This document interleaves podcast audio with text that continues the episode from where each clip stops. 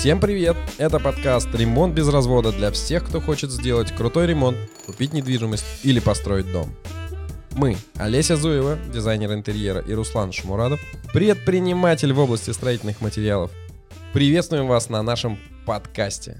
Мы сегодня выезжаем за город, нас ждут дома, земельные участки, реки и леса, и все это без развода. И сегодня нам в этом поможет директор Бюро технической инвентаризации номер один Елена Козырева. Лен, привет. Да, добрый день всем. Мы приветствуем тебя. И у нас сегодня, конечно, такая тема животрепещущая. Но прежде чем мы начнем, классический наш блиц. Олеся, поехали. Так, Лен, почему ты решила заниматься БТИ и кадастром? Потому что это был зов души. Кем ты хотела стать в детстве? В три года я хотела стать председателем. Но это правда. Совсем председателем? Совсем председателем. Итак, еще один вопрос. Посоветуй нам книгу. «Путь шамана». Потрясающая книга. Автора сейчас не скажу, но это наш, наше русское, в общем-то, произведение недавно. Очень мотивирующее, потрясающее. Супер.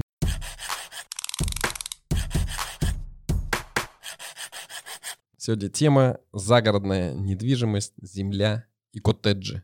Да? Олесь, ты знаешь, что существует кадастровый язык? Кадастровый язык. И кто же на нем говорит? А вот Лена на нем, мне кажется, может разговаривать. Да, я очень легко разговариваю на кадастровом языке. Ну что, пару примеров? Да, скажи что-нибудь по кадастру. ЕГРН, ЕГРП, ЕЦН, ЭЦП, ИЖС. УГСН. Я так понимаю, э, аббревиатуры. Да, мы будем разворачивать аббревиатуру ОКСов, ГПЗУ. О боже.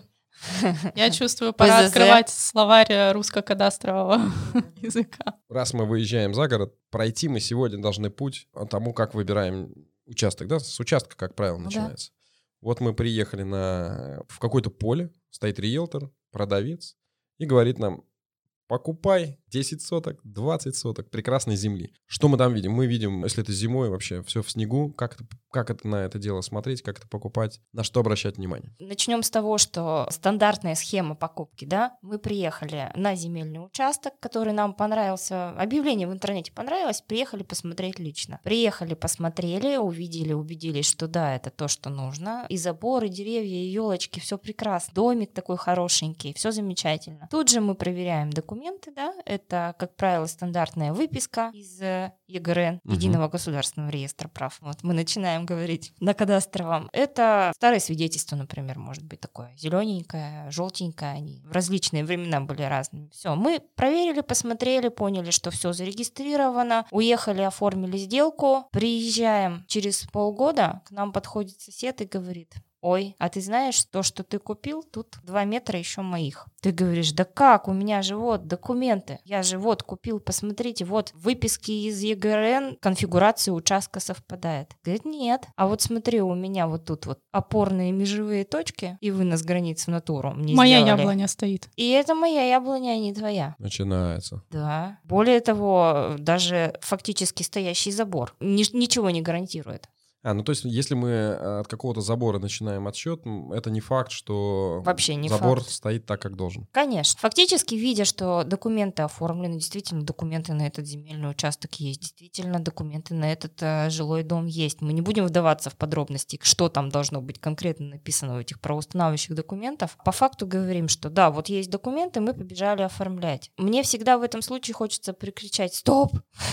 Ребята, стоп, подождите!» Потому что на самом деле, не поняв, как вы поймете, совместите бумажку, да, вот это фактически свое право собственности, да, оформленное на бумаге, подписанное усиленной цифровой подписью, там, допустим, тех же регистраторов, как вы поймете, что это та картинка, которую вы покупаете. В том числе, если, допустим, на ваш участок заходят лесные деревья, сосны, еще что-то. Так, и, и что делать? Первая ошибка в этом случае, да, это не проверить на самом деле свои границы в натуре. Если вы покупаете землю, это дорого. Ну, как правило, проверьте, не поленитесь, вызовите геодезист, вызовите кадастрового инженера с оборудованием, с РТК оборудованием, который приедет, глядя в ваш э, правоустанавливающий документ, выписку, да, там есть Мгм. такие координаты, иксы и игреки. Вот на самом деле это очень важные циферки. Он возьмет оборудование и проверить соответствие. То, как стоит забор, какую яблоню вам обещали, или то, не знаю, тот лес, который вам обещали, фактически проверить, что это действительно вот то, что вы покупаете. Как это называется? Геодезист или Это, ну, фактически кадастровый инженер. как бы, Кадастровый потому инженер. что кадастровый инженер отвечает своей репутацией, своими допусками в СРО и прочим, прочим, прочим. То есть вот э, брать лицензиата обязательно. При том, что это стоит сущие копейки. Ну, от 4000 рублей, если это 4 точки нужно вынести.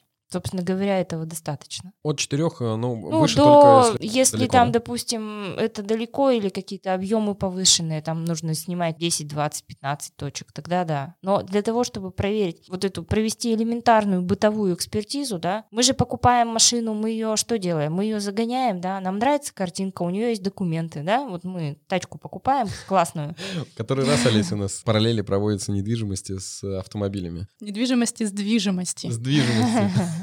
Кадастровый инженер, он проверяет а, фактические границы э, Да. земельного участка, и уже нас, ну, как бы, если забор стоит на нашей территории, он может стоять на нашей территории. Если забор соседа стоит на вашей территории, да, то соседу не повезло после этого. То есть, может быть, ситуация как, Как в против ту, так нас, в так другую и сторону, наоборот. безусловно, да. Но пока тратя несколько миллионов рублей, да, на покупку вот такой загородной недвижимости, я бы однозначно удостоверилась, потому что у меня были случаи, когда взрослые мужчины приходили и плакали в кабинете после кучи проигранных судов и исков, потому что купили, доверились, а в итоге был самый вопиющий случай реально, от которого у меня до сих пор волосы встают мои блондинистые дыбом на самом деле, потому что человек купил землю и дом, а дом оказался за границами его земельного участка. Дом за границей. Да, Это как может быть? Ну вот так, потому что дом был в свое время оформлен по декларации. Просто, ну, такой был порядок в свое время, это сейчас его уже не существует. Именно поэтому и нужны кадастровики, чтобы они выехали и точно мы понимали, что у человека дом э, фактически на 4 метра отлетает красной линии земельного участка. Что в этом случае делать? Все, снос. Это, это снос. Конечно. Когда, особенно когда есть ин- интересант, например, сосед, Э, Потребует либо деньги, либо снос, да? То Конечно, есть там варианты. да, да, там очень... А какие деньги? Тут ни о каких деньгах речи не может идти. А Тут вы однозначный снос. А, Выкупить соседский участок? Ну, Кусочек. наве- А, Кусочек кстати. это опять же большой вопрос. Это ведь по Кстати. согласию. А мо- можно покупать частью земли? Ну, конечно, можно, пожалуйста. Это процедура межевания. Это же должно быть полюбовно. Если ты у меня купил земельный участок, а я владею соседним, и я точно знаю, что дом твой стоит и на моем, и на твоем участке, то я могу фактически не продавать тебе кусочек этого земельного участка, и либо ты будешь всю жизнь стричь мне лужайку, Я нет. в качестве примера. То есть, действительно, как бы смешно не было и какие бы забавные, курьезные случаи не были, у меня был случай в Березовске, делили туалет. Просто брали и делили туалет. Много. Он- Какие он- жадные, где-то на- злые. Где-то на границе стоял. Он стоял, да, на границе, и они его не могли поделить. Слушайте, ну это Метр целая... на метр. Это целая история. Ну, метр на метр... А, можно купить же и метр, да? Метр на метр. Можно же выкупить, если Да. полюбовно. Ребята, кто нас слушает, не ссорьтесь из-за метра земли. Можно продавать и покупать Будьте метр. добрее. Ну, реально, из-за метра, наверное, ребята долго ссорились. Ну, лет 20 уже. Лет два... А, они еще ссорятся. А, до сих пор. Но это уже культовое для них место. Это просто уже э, самоцель. Не ссорьтесь. Окей, вернемся туда. Мы знаем, ну, туда я имею в виду за город. Да, Мы приехали, увидели участок, вызываем кадастрового инженера, все верно. точки межевания, да, мы должны какие-то точки расставить, понять, Да. где наш участок, Вы- границы вы- нашего вынесение границ в натуру это называется. Вынесение границ в натуру. Да. После этого что мы делаем? После этого мы убеждаемся на самом деле, что эти границы вынесены правильно, что все документы оформлены правильно, и становимся счастливыми обладателями земельного участка и дома.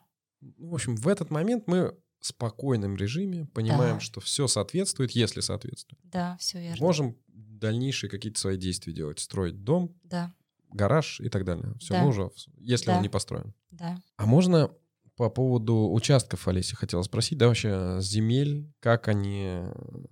Слушай, Лен, а много же всяких категорий земель. Расскажи о них, какие они существуют. Да, если мы сейчас начнем перечислять все категории земель, да, земельных участков, На которые- кадастровом. На кадастровом? Хорошо, начнем тогда с ПЗЗ. Да, и ГПЗУ. ГПЗУ — это градостроительный план земельного участка. На самом деле это супер документ, это первый документ, который вообще, в принципе, на любой земельный участок, который регламентирует там все. Правила застройки и землепользования, да, что мы там можем сделать. Схему там, где, то есть вот эта вот сеточка, которая идет в плане, это разрешенные границы застройки с разрешенными там отступами и всему-всему. То есть это независимо от категории земельного участка. Правила застройки и землепользования и градостроительный план земельного участка — это, в общем-то, очень важные моменты. Категорию увидеть? Это вот это вот? Конечно, в ГПЗУ, в градостроительном плане земельного участка, э, безусловно, приложением идет ПЗЗ. Правила застройки mm-hmm. и землепользования. Ну, это на простом, на нашем, на русском языке, это что? Это индивидуальное строительство, это дачные земли? Это уже, вот ПЗЗ, правила э, застройки и землепользования, это если мы понимаем, что у нас уже участок ИЖС, индивидуального угу. жилищного строительства, либо это сельхоз с хатом 2, например, там уже расписано, что мы можем там делать. То есть э, в ПЗЗ расписано четко там пчеловодство, овощеводство. То есть если там это прописано, всем этим можно пользоваться. Если не прописано, значит, ну вот, например, такой частный случай, чтобы было понятно. Вот есть категория земель для индивидуального жилищного строительства. Она подразделяется на две по правилам застройки и землепользования. То есть там можно оформить либо под индивидуальный жилой дом, либо под блокированную застройку. Блокированная застройка — это таунхаус. Имеется в виду, что на одном Да, два блока, будет... да, два mm хозяина. Вот, mm то есть э, это тоже, так скажем, э, входит в категорийность, в различия между какие-то уже частные там параметры. На любой земле ЕЖС можно построить вот таунхаус или нет? Если она переведена в категорию под непосредственно уже блокированную жилую застройку. Это, это можно сделать. На самом деле сделать, это да. нет, это не сложно сделать. Опять же, нужно смотреть. У нас по законодательству, и опять же, это прописано в правилах застройки и землепользования, есть основные параметры разрешенного строительства, конкретно, допустим, под индивидуальный жилой дом. Условно разрешенные — это то, куда можно безболезненно по заявлению в земельный комитет да, перевести категорию. Как правило, если это блокированный жилой дом мы хотим, то это через э, условно разрешенное. Но опять же нужно смотреть правила застройки землепользования конкретно по, вот, по вашему земельному участку и оттуда уже идти. И вспомогательные виды разрешенного использования земельного участка. Тут уже сложнее. Тут уже нужно брать согласие органа, соседей и ну, в зависимости от того, где конкретно это происходит, э, в зависимости от этого уже смотреть вот эти параметры. Все это регламентируется 33 статьей Земельного кодекса. Там все есть.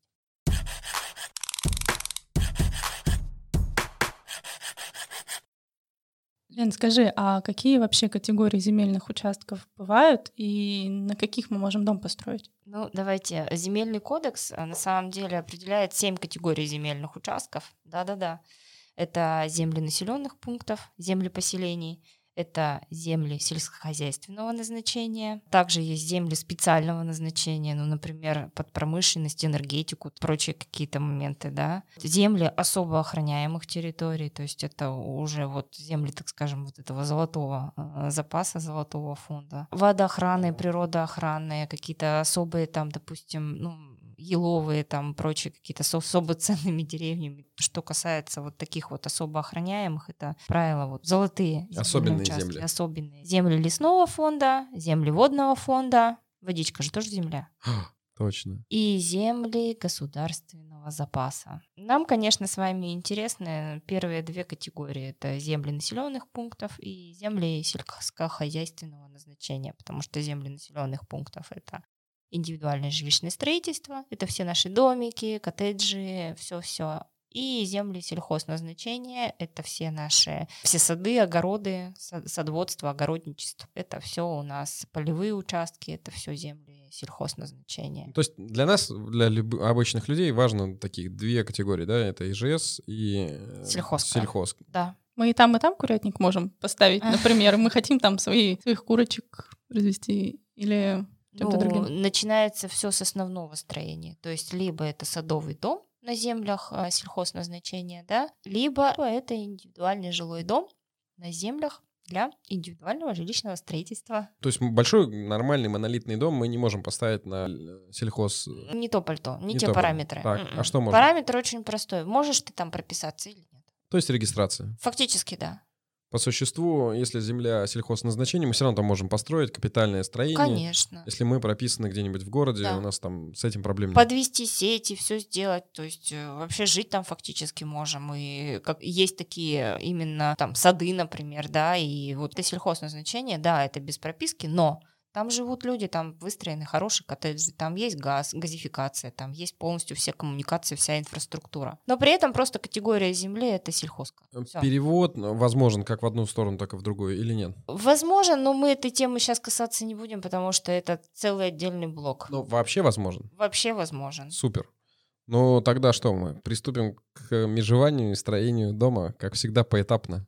А, Слушай, Лен, а я недавно слышала такую новость, что что-то там с дачными амнистиями. Это что значит? А, Вот на самом деле, да, вот на этом как раз-таки хотелось бы остановиться подробнее, потому что впервые за несколько лет это мое личное человеческое мнение, законодатель повернулся лицом собственникам земельных участков, потому что то, что они сделали, это потрясающе. Но на самом деле в нашем современном мире очень редко законодатель принимает что-то во благо населения. Безусловно. Привыкли мы к запретам, а тут что там, что упростилось? Вот смотрите, ситуация сейчас, на сегодняшний момент, до э, 18 ноября 2020 года выглядела следующим образом. Если у человека дом и земля находятся на землях э, ИЖС, да, Мгм. и если этот дом не построен с отступом 5 метров от передней границы и по 3 метра там от тыльной и боковых границ своего участка, Мгм. то фактически такой дом на землях ИЖС был незаконной постройкой. То есть ее нельзя было оформить. Вот э, начали вы строительство в 2019 году, в 2019 это же строительство условно закончили по незнанию. Не хватило опыта, не хватило знаний, не хватило какой-то информации. Вы не отступили 5 метров от, Не э, меня от была фасада. от кадастрового фасадной- инженера рядом. Да, не было. Вам повезло. Пять метров от фасадной части? 5 метров от передней границы передней земельного участка. Вот это идет дорога, идет граница земельного участка, которая определена документами. Да. Да. вот опять же, возвращаемся к выносу точек в натуру. Вот от нее нужно отступить. Опять 5 метров было, и э, фактически только тогда строить дом. Пять метров отсюда и три метра, по сути, по Да, бокам по от всем, соседей, по от всем остальным. То есть только в центре участка. Да, вот. По сути. Размер дома от этого зависит. То есть мы не можем построить побольше. Ну, если земельный участок узкий, то Ну, да, то там все, мы ог- ограничены. проблема действительно существовала была. А что же изменилось на самом деле, да? То есть э, и еще раз, вот реально со своей стороны низкий поклон, потому что тысячи и тысячи домов Свердловской области не могли встать на кадастровый учет и не могли зарегистрировать свои права, да? Это, э, это тысячи людей, многие десятки, может быть даже сотни, я бы сказала, миллионов рублей, которые фактически оказались вне закона. Сейчас законодатель расширил полномочия, так скажем, вот этой дачной амнистии. Он сказал, не только садовые участки могут строиться, ну, вот э, в таких или таких параметрах, пожалуйста. То есть эта дачная амнистия, она касается в том числе и ИЖС сейчас. Сколько метров можно от соседа? Сейчас это не, как бы это всегда регламентируется нормами, но сейчас, если мы говорим о уже подаче документов в госструктуры, в госорганы, то есть от нас требуется, если раньше нам бы это разрешение давал э, земельный комитет, Мгм. То сейчас, э, значит, не нужно никаких уведомлений. Сейчас мы никакие уведомления не подаем. Сейчас мы не получаем разрешение на параметры. Единственное, что мы должны соблюдать первую статью градостроительного кодекса, да, мы не должны ставить выше трех этажей, и мы не должны быть выше 20 метров. 20 метров, три этажа. Да. Это ограничение вверх. Это а- ограничение. а А, здесь, у- а здесь у нас на самом деле, так как мы а, ставим на кадастровый учет, регистрируем свои права на дом только посредством вызова БТИ и сборки технического плана, да, то есть вот этого диска, и собственного заявления фактически с декларацией, не ограничены в параметрах. Они формально на бумаге, они существуют, безусловно, что вот эти отступы, они должны как бы быть, но э, если мы уже в этой ситуации, почему эта амнистия это краткосрочная, да, то есть э, почему до 26 года? Фактически может возникнуть ситуация, что после 1 марта 26 года меня прям радует этот срок, потому что есть этот временной люфт. А, можем оказаться в ситуации, что нам необходимо будет получать разрешение на строительство, и уже точно вот после этого срока, если его не продлят, мы попадем вот в эту вилку всех параметров, какие только могут быть, с отступами и прочими вещами. То есть э, кто еще не зарегистрировал до 26-го, бегите. Бегом! Делайте это. Ну, то есть, другими словами, все, что у нас сейчас построено, ИЖС или на землях э, сельхоз, соответственно, мы можем в спокойном Да. режиме ЛПХ, воспользоваться, да, воспользоваться амнистией и все узаконить. Вот Да. как оно есть, так мы можем узаконить. все верно, все верно. Супер, ребята.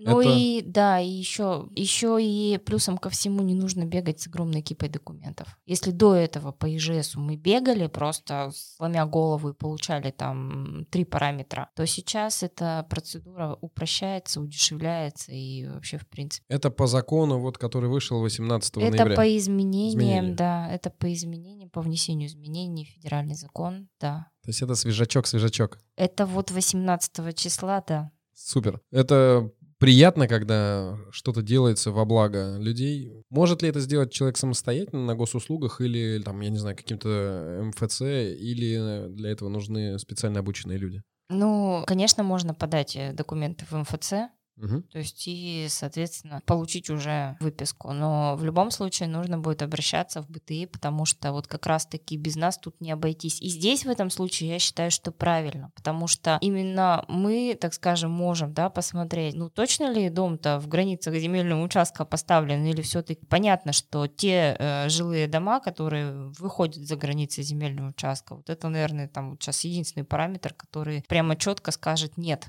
Может помешать. этому строению не быть. Ну, до того момента, пока значит, не согласуется новая граница, да, то есть вот если есть возможность прирезать и отмежевать, да, дополнительную землю, тогда все, да, все. Но сначала она межуется, а потом ставится на кадастровый учет сам дом. Прирезать — это если наш дом выходит за границы участка, а участок а, ничей, ну, условно говоря, принадлежит государству. Ну, можно как правило, там земли резерва, да, или там государству, соседу, кому угодно. То есть э, тут нужно смотреть. Ну, опять то есть же. субъекту, с которым мы можем вступить в Да, переговоры да. по поводу того, чтобы Да.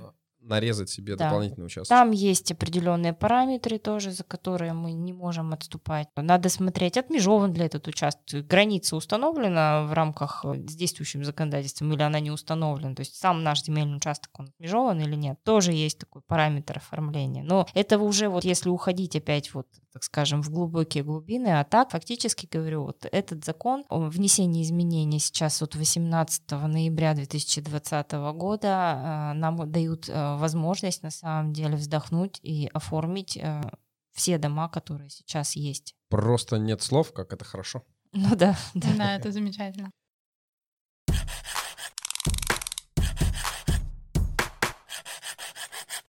Если на участке я хочу сделать скважину, доступ к воде, это нужно тоже как-то регистрировать или, или нет? Ну, э, официально регистрацию э, такой сети, да, Это же недра? Это недры. Э, Как правило, ее не регистрируют, потому что процесс регистрации вот такой вот скважины, он достаточно трудоемок, потому что, во-первых, э, категория скважины, опять же, какое?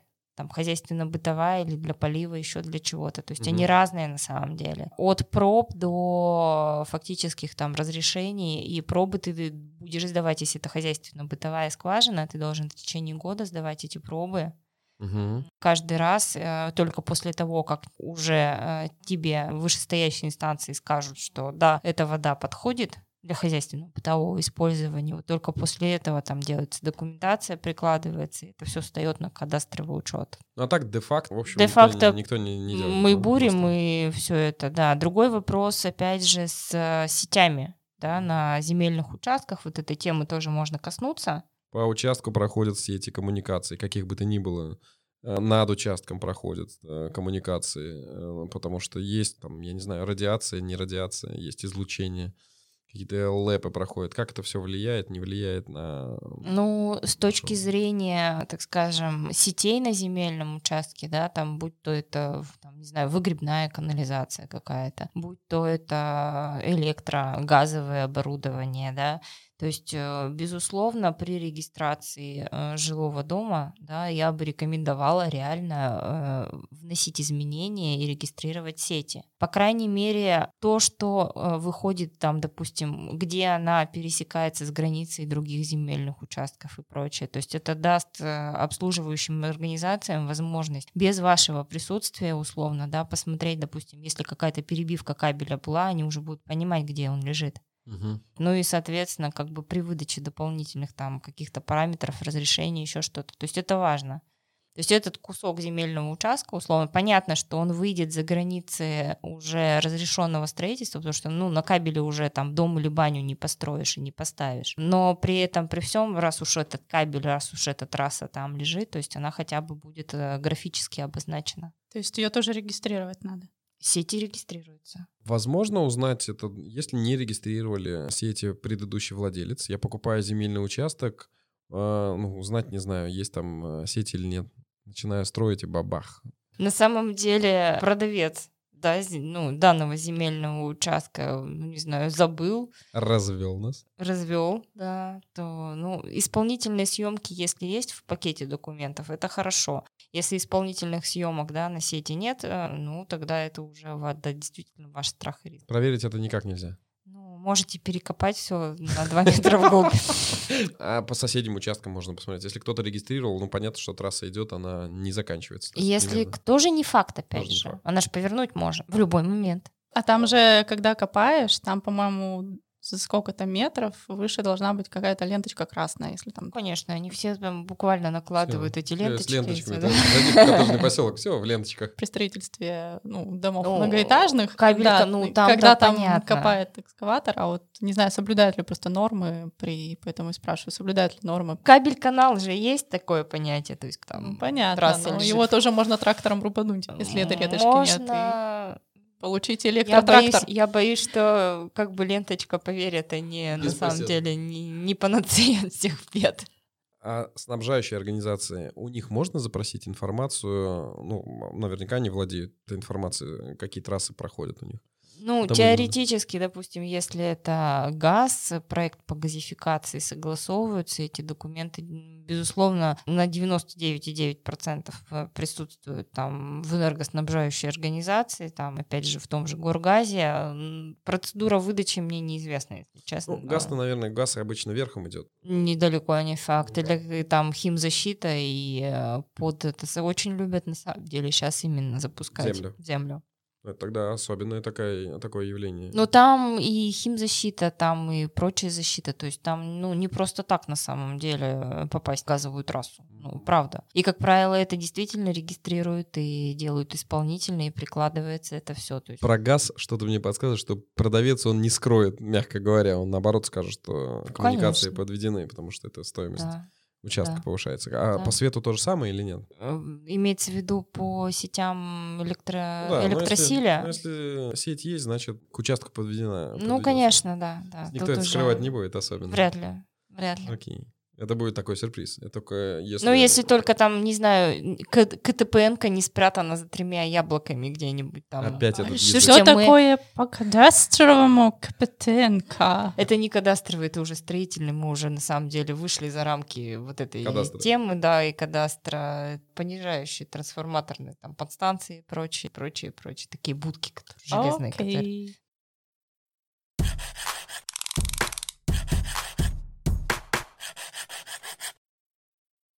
Ну что, друзья, это был подкаст «Ремонт без развода». Сегодня мы поговорили о том, как же не попасть, не развестись на всевозможные уловки при покупке, при дарении и так далее. Все, что касается загородной недвижимости, участков, коттеджей, сосны, реки. Сегодня было все интересно, все классно.